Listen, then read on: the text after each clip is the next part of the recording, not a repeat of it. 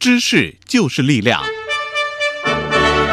真话可以打破谎言。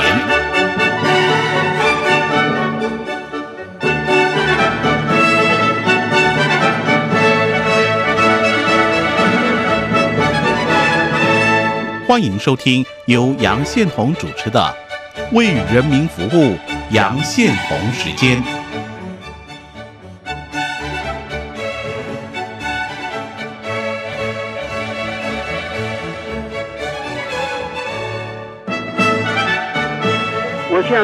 大家好，这里是中央广播电台台湾之音，您现在收听节目是《为人民服务》杨宪时间。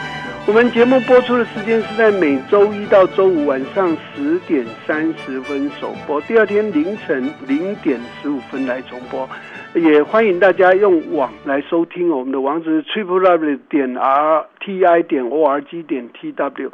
今天焦点访谈访问的是中国著名的人权律师李方平先生，他现在在台湾啊。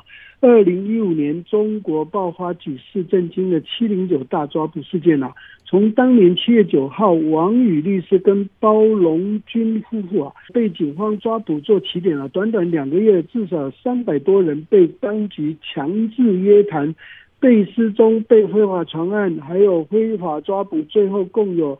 翟延明、胡石根、周世峰、勾洪国、李和平、吴干跟王全章等七人分别被以颠覆国家政权罪啊判处三到八年不等的刑期。《纽约时报》说，七零五大抓捕是中国几十年来律师职业遭受到力度最大的一次政治攻击啊！纽约大学法学院的教授孔杰荣。直接抨击说，大规模打压维权律师的行动，使得习近平的依法治国根本都成了笑话。那如今八年过了，当年被判刑的律师跟维权人士都已经走出监狱，他们能够正常生活吗？即使没有被判刑的相关律师，能够继续从事原有的法律工作吗？七零九抓捕啊！对今天的中国法治带来了什么样的冲击？这个事件又给世人带来什么反思啊？今天节目我要请最近应邀来台进行交流的李方平律师啊，跟大家回顾这一起事件，还有他对当今中国仍然持续的影响是什么？哈，稍后我们就进行今天的焦点访谈。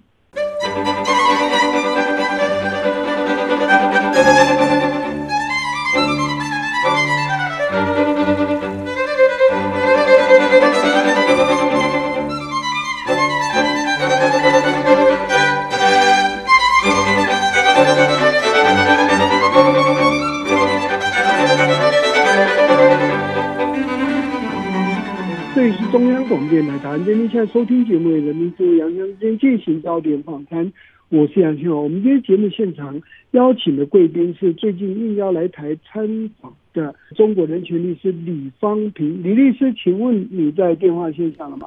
哎，主持人你好，我在。谢谢呃你的采访，也和听众问好。是，谢谢李方平律师。我知道李律师目前已经是定居美国哈。首先，请你简单介绍一下自己的情况啊。当时为什么离开中国呢？因为七零九之后的话，也对我长期的边控，大概边控了两年多。两年多的话，嗯，有一段时间的话，像也杜莫之许他们都出去了。我看我也试一试。最后的话，我也我那次也出了境。嗯，那。当时我也是意想不到的。至于为什么要离开的话，哎呀，当然长期来从事这样的人权工作的话，受到了很多的冲击。尤其七零九的话，我和我的孩子，包括我的父母，都受到很大的精神上的创伤。而且我的话，因为长期不能跟我家人团聚，因为他们当时都在香港，各方面考虑的话，还是当时就离开了中中国内地。嗯，后来因为随着离开，我大概是一七年吧，而且当时已经从无法从事律师工作了，因为我们的律师事务所七零九之后的话就开始严格的呃限制我，呃，而且司法局的话也给了他指令，就是说一不能给我手续，第二一个的话要我尽快的呃调离，呃不调离的话就不能执业。当时我的话也找了很多家律师事务所，至少有四家吧，跟他们的负责人都沟通了。呃，有的是直接就拒绝。其中最可笑的是一一一件事，我在群里面，一个好像是律师群里面，我就说我现在执不了业，哎呀，很难办。好，其中有一个律师也是维权律师，黎雄斌律师，他因为自己办了一个呃律师事务所，他就在群里面搭了一句话，他说方平可以到我这里来呀。啊，我说好啊，嗯，然后我就跟他微信聊了一两句，没想到第二天。司法局就跟他来电话，你不能接收李方平啊！所以说，对我的监控，对其他律维权律师的监控的话，是非常的严格。就是他们定下来了的方针，你如果说想要去呃试图突破的话，几乎没有可能。也是这样的一些原因吧。哎呀，又没有职业前景，家人的话又又分离，而且不断的受到骚扰。所以说我当时就我我太太的话也有这样的急切的要求，就是分居这么多年了，希望我能够来香港跟她团聚。所以离开的过程有困难吗？呃，我也是尝试着，我看到别人出去了，哎呀，我说嗯，是不是有点呃放松啊？我也就是尝试，最后是算是能够来香港，是到香港了啊。那。所以，二零一五年七零九大抓捕爆发以后，你两年后离开中国哈，所以可以看得出来，你刚刚提到你受到冲击其实不小，就是作为律师已经无法执业，找不到地方，无立锥之地，没有一个律师事务所敢接受你，然后当局还直接打压，就是去警告那些愿意接受你的律师楼，呃，不可以接受你哈，那。这个你你怎么看当局的这种做法？他这个做法的目的是什么呢？他们有跟你约呃喝茶啦、聊天啊，告诉你啊，说呃要怎么做吗？还是没有？当然也有一些暗示，暗示的话就要转型，不能做人权案件，你就是纯商业化，纯商业化，嗯，就呃呃还有一条出路，否则的话就是你的路会越走越窄。当时这么多律师进去了嘛，你再继续下去的话，那么就是跟他们一样的。嗯，李律师，我请教你哈，他们这些讲法，当局的这些讲法，不是都违反中华人民共和国的法律吗？他他对这 这批律师的话，后来都是就是说用所谓的无产阶级专政的办法了，法律的话基本上是放到一边。所以这是帮派的做法。对对，是是黑黑 黑道的做法，是是 黑道的做法。嗯嗯，他们不在乎他们自己这些法律，自己这样践踏嘛？他们完全是所谓的就是控制中国社会的需要。法律的话，就是说需要的话可以用，不需要的时候可以抛到一边。这就是他的无产阶级专政嘛，或者中国特色的社社会主义法治嘛。那这一套不能放诸四海皆准啊！所以现在这一套东西到最后就是害得进这个国家嘛。最近那个习近平到美国去哀哀求告，去拜托，呃，世界的投资再重新回到中国，但这一点就过不了关了。你自己不遵守自己的法律，自己定的法律都不遵守，那随时无产阶级专政就来了，手就伸进来，是不是就这样嘛？我这样。这个李李律师，你知道我的逻辑？对对，你遇到的状况也是全世界各国遇到的状况。那你都必须离开中国了，请问世界的资本不离开中国吗？当然各个离开啊，没有保障。那这个状况，其实你的困境也就是中国自己制造的困境。那今年是随着维权人士吴干的出狱啊。因为七零九事件而被判刑人差不多都已经离开监狱了，可是他们的生活显然都受到非常严密的监控跟干扰，这是又另外一个议题了哈。许多律师啊，因此就失业，他们的家人，比如王全章的小孩也不能正常上学，这个状况你所了解的具体的情况还有哪些吗？对，不仅仅是不能正常上学，就是说你不让他在中国正常的生活的话，那么他的孩子，你能不能让他去外面求学？但是我们看到的话，就是前前段时间，就可能就是上个月啊，王全璋的孩子李和平的孩子想去香港，都被边控，就是说可能危害国家安全，就是一个孩小孩对小孩子未成年人去一趟香港都可能危害国家安全，你不是一个国际笑话吗？是啊，嗯，嗯，这种事也做出来，对，而且还远远不止小孩不能正常呃上学的事，就是今年四月开始的话，呃，李和平律师、王全章律师的话，不都受到了这样的就是停水、停电、限门就逼迁吗？而且他的手法啊是多种多样，就比如拆你的电表、断你的煤气、停水、砸玻璃、卸大门、贴身跟踪、警察半夜骚扰、是流氓黑帮，上门威胁驱逐，而且还有的是流氓地痞呃地痞，不表露任何身份，就是闯到家里面来。逼迁最严重的时候的话，他们二十多天带着孩子的话，换了九个住处，呃，完全上甚至是以车当房啊！你说呃这个邪不邪？哎，嗯，这还是在北京，还是在北京。嗯，你想想，其他地方这可能更胜于北京啊，是吧？因为北京还有，呃，还有一些国际媒体，还有一些呃使使领馆，就是说有更多的外界关注。所以说，他们为什么不愿意离开啊？离开了的话，处境只会更差。所以李律师哦，你看我们在这里再稍微整理一下，中共以为他这样关门打人哈、大家看不到。我看哦，美国的调查每一个案例都在调查，哦，中国调查委员会都在调查这些事情。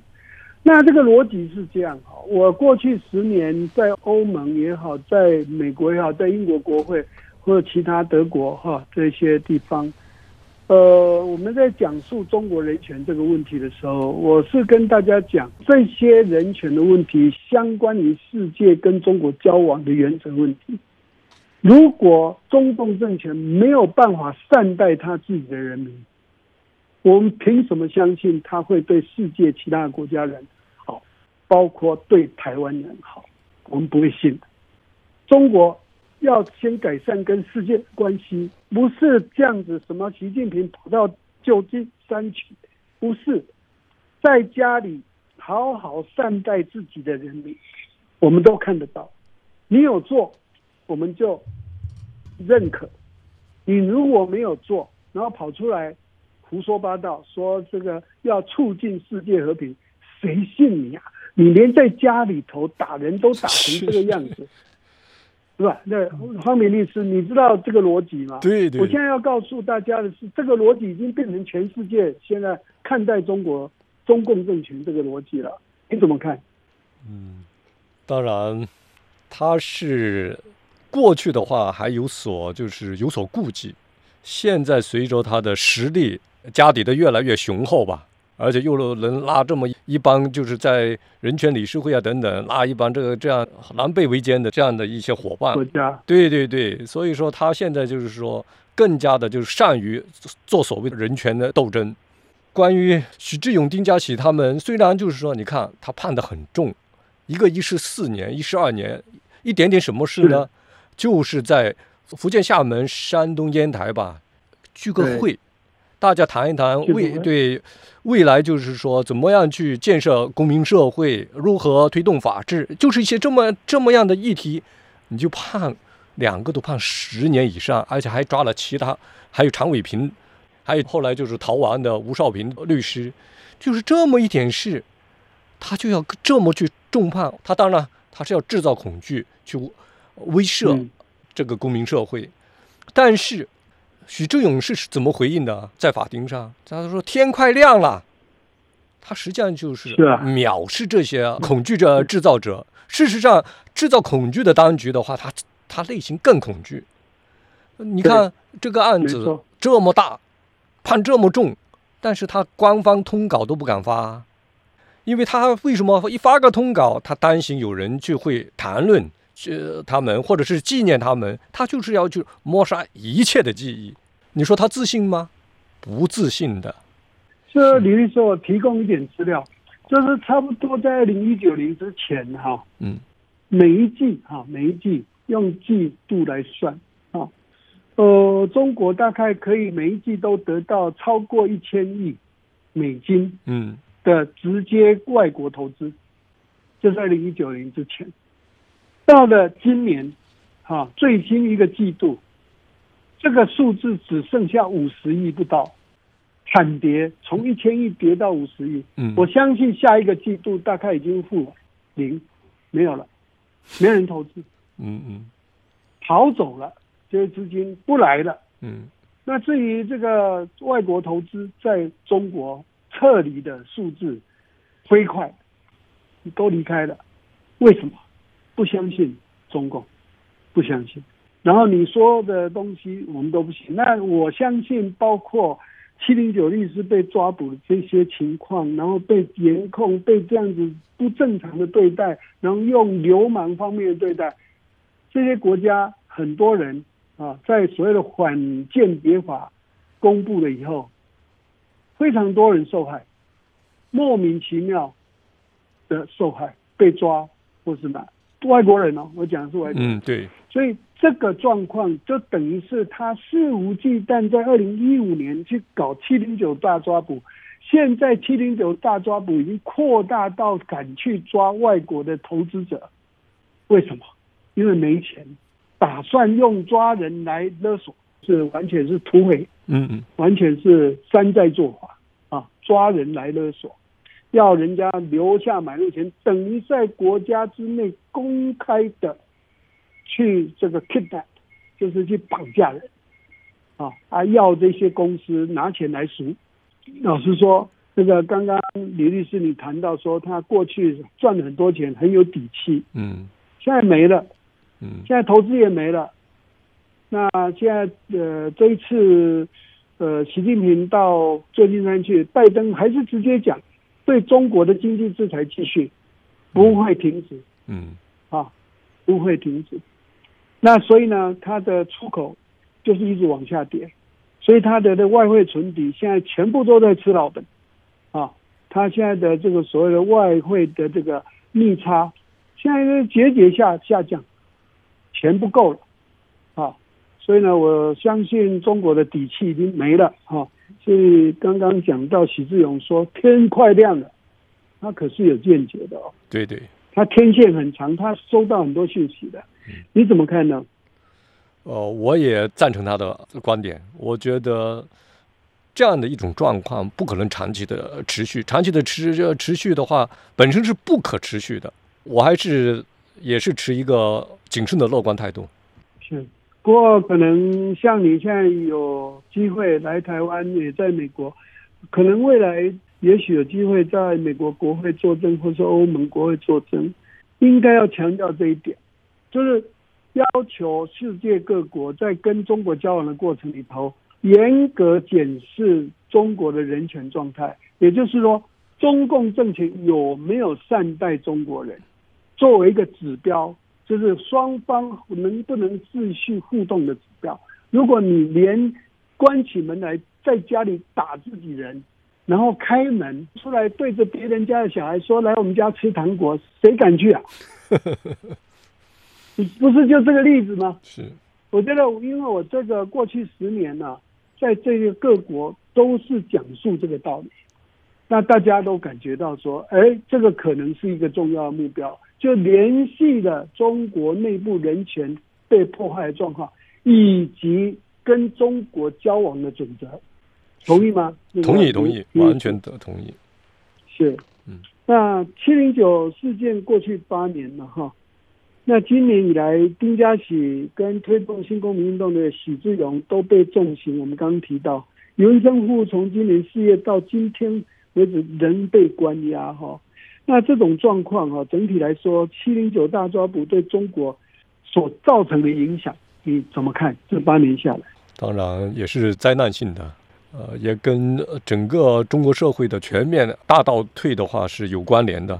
我们也看到，大家对法治和人权的信心实际上是在削弱，而且他的过去的这样的表述，所谓的人权对话什么东西，现在我看的话，整个欧洲、美国，你再去蜻蜓点水的去谈人权对话，就在这些事实面前，这些人都受到这样的酷刑，判这么重，对，而且还在持续的骚扰。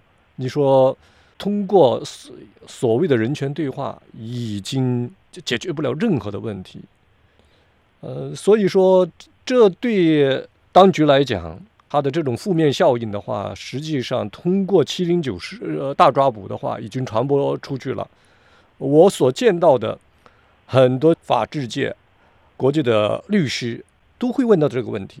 嗯，这个问问题的话，我觉得在国外的冲击也是很大，在国内是更更不用说，因为整个法律界的话啊，无人不知。他自己还把这些律师的话弄到去去电视审判这个事件的话，大家都后来反省过来，都觉得跟这个中国社会的全面倒退是有关联的。所以说，我觉得影响深远。影响深远哈，就是说中国想要再创荣景，我认为非常困难。他最大的困难是他自己造成的，不是这个世界对付他什么，也不是美国什么所有的对他的这个所谓的制裁，不是，是中国自己把自己的那个恶霸形象、流氓黑帮的那一个地痞流氓的样子，全部都展现了在所谓的战狼外交以及其他互相互骂。他不知道他所讲那一些话讲完了以后都是收不回去的。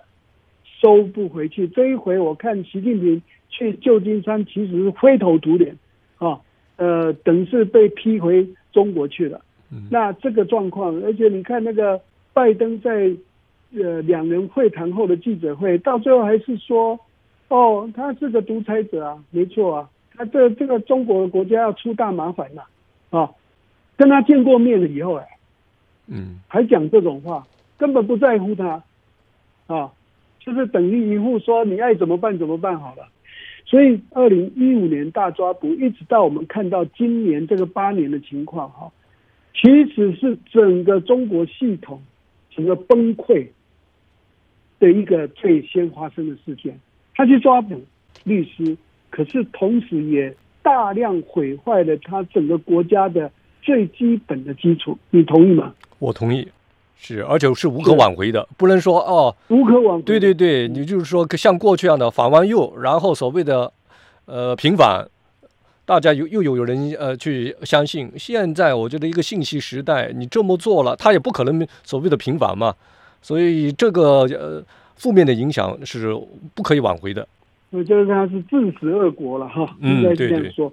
那这个最近我们在网上有看到七零九被判刑的前。丰瑞律师事务所的主任周世峰啊，对当年迫使他们的这个孟建柱跟王立军啊提出控告哈，啊，这个孟建柱、王立军都已经垮台了哈，啊，这个各位你怎么评估这个情况？我觉得周世峰律师的话是整个七零九案件的一个标志性人物，呃，官方也把这个事件呃呃，官方表述是叫丰瑞事件，因为呃这是呃。一个所谓的呃煽动的，就是颠覆国家的平台嘛，它是平台的这呃平这个平台的主脑，他是这么把它去定位的，呃，所以说当最开始呃审判他的时候，也他后来就是包括抓捕他以后，嗯，周周律师的话有一些回顾嘛，在在在一些这些控告材料里面有些有有有些回顾，就是说对他实行酷刑、欺骗各种方式方法，要使他妥协妥协。让他就到中央台去电视电视认罪，嗯，在当时的情况下，可能好像哦把这个人呃搞屈服了，但是现在看来的话，只要他出来得到了自由，他仍然是非常呃坚持的，而且现在还不仅仅是坚持，我看他就是有很多的反击的行动，我觉得这代表这个受害者群体伸张正义的一种一种呼声。它会影响到很多的人，也给当局这么一个预告：你是不不可能摧毁人心的。这种抗争的精神，我们从周律师的这个控告中就可以看看得出来。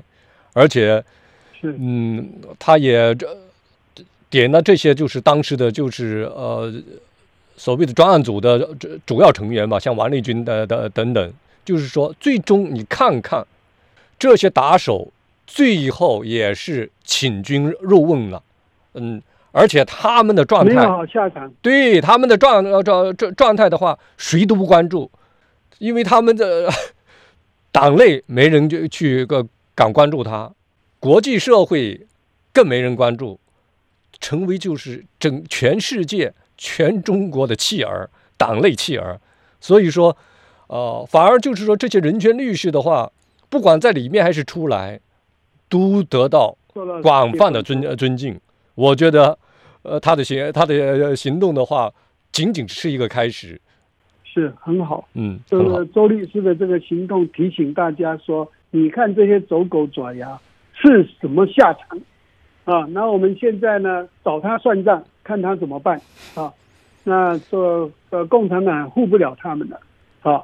那这个可以说是这些人的悲惨结局，也警告了所有还没有被抓进去的走狗，还没有落马的这些爪牙啊，这些呃中共的帮凶啊，自己稍微垫垫斤两。你们有几斤几两？你们可以比孟建柱吗？你可以比王立军吗？王建、王立军、孟建柱都如此下场了，你的下场是什么呢？帮习近平去办这些恶事的结果，就是自己死无葬身之地，是这个意思，这个意思。这个实在是人间惨事哈，人间惨事。那说来其实也是非常悲哀的事。那但是中国的命运就是这样，没有办法，在习近平统治底下，就一步一步走向地狱啊！这个这个对中国来说哈，曾经是像天堂一样的这个国家哈，呃，曾经是那么样兴盛哈，曾经那么兴盛，曾经在胡锦涛交棒的时候，其实看起来，尤其二零零八年，呃呃，这个奥运呃北京奥运的时候啊，中国其实盛极一时了。只有那时候，你看而今安在？几年而已啊，零八到现在都哦没几年呢，十来年，呃对十来年而已啊，嗯，对，就没了，嗯就没了。嗯那，习近平现在当然极力想挽救他的地位，想要重新修好美国，然后继续骗世界的钱到呃这个这个这个中国投资。可是我看他这一次空手而还呐、没有得到任何承诺。世界各国大家在那边看着你，看着你玩什么啊？玩着看着你这个猴子上树，看着你从树上跌下来。嗯，就这么一个笑话，就是习近平变成世界笑话啊。那他当然他可能自己不知道啊，这个人神经很大条，不知道在干嘛。今天非常感谢啊，这个李方明律师，你来到台湾，跟我们一起啊去呃，对于二零一五年七零九大抓捕的发生，以及现在很多人的处境，加上这个事件对中国的影响啊。这个冲击，我想李方敏律师你做了非常重要的解析了哈。那当然，这个就是呃一定会报啊，时候已到。现在其实不懂，只有时候已到，所以我们寄望哈未来呃这个这个事情在中国能够有一番好好的这个呃新的局局面好出现啊。那我看每这一次，尤其是旧金山会议之后，我已经看到了全世界各国已经定定方向，中共老实说不垮是不行的了，一定垮了。那我们今天谢谢李方平律师接受访谈，谢好谢，谢谢大家。谢谢大家收听，我们明天见。无